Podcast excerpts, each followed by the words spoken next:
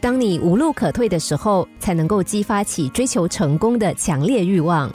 唯有破釜沉舟，勇于面对现实，才能使人生和事业成功。我们都很熟悉项羽破釜沉舟的故事，无独有偶，西方也有类似的故事。凯撒大帝在还没有掌权之前，是一位智勇双全的军事将领。有一天，他奉命率领舰队前去征服英伦诸岛。在他检阅舰队准备出发之前，才发现随船远征的军队人数少得可怜，而且武装配备也残破不堪。以这样的军力啊，想要征服骁勇善战的英伦军队，根本就是以卵击石。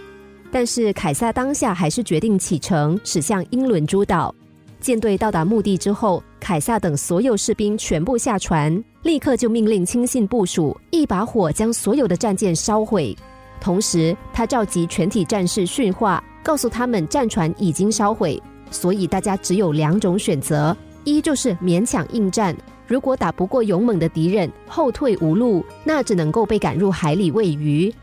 而另一条路则是，不管军力、武器、补给如何不足，奋勇向前攻下该岛，则人人都有活命的机会。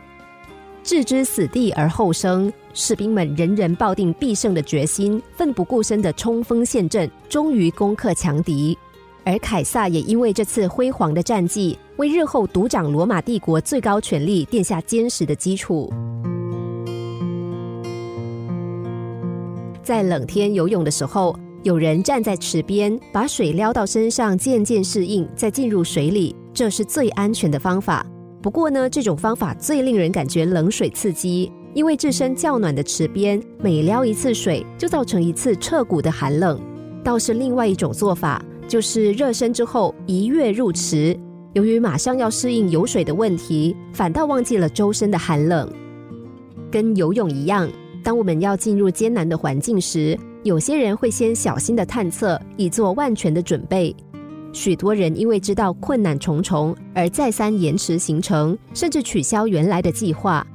又有一些人先一脚踏入那个环境，但是还是留很多的后路，看着情况不妙就抽身而返。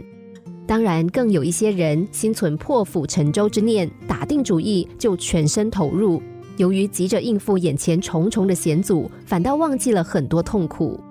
生活中不妨做一跃而下的人。虽然可能有些危险，但是你会发现，当别人还犹豫在池边，或者半身站在池里寒冷的时候，像你这样勇敢一跃入池的人，早就已经自由自在的来来往往，把这周遭的冷忘得一干二净了。心灵小故事，星期一至五下午两点四十分首播，晚上十一点四十分重播。重温 Podcast，上网 U F M 一零零三 t S G。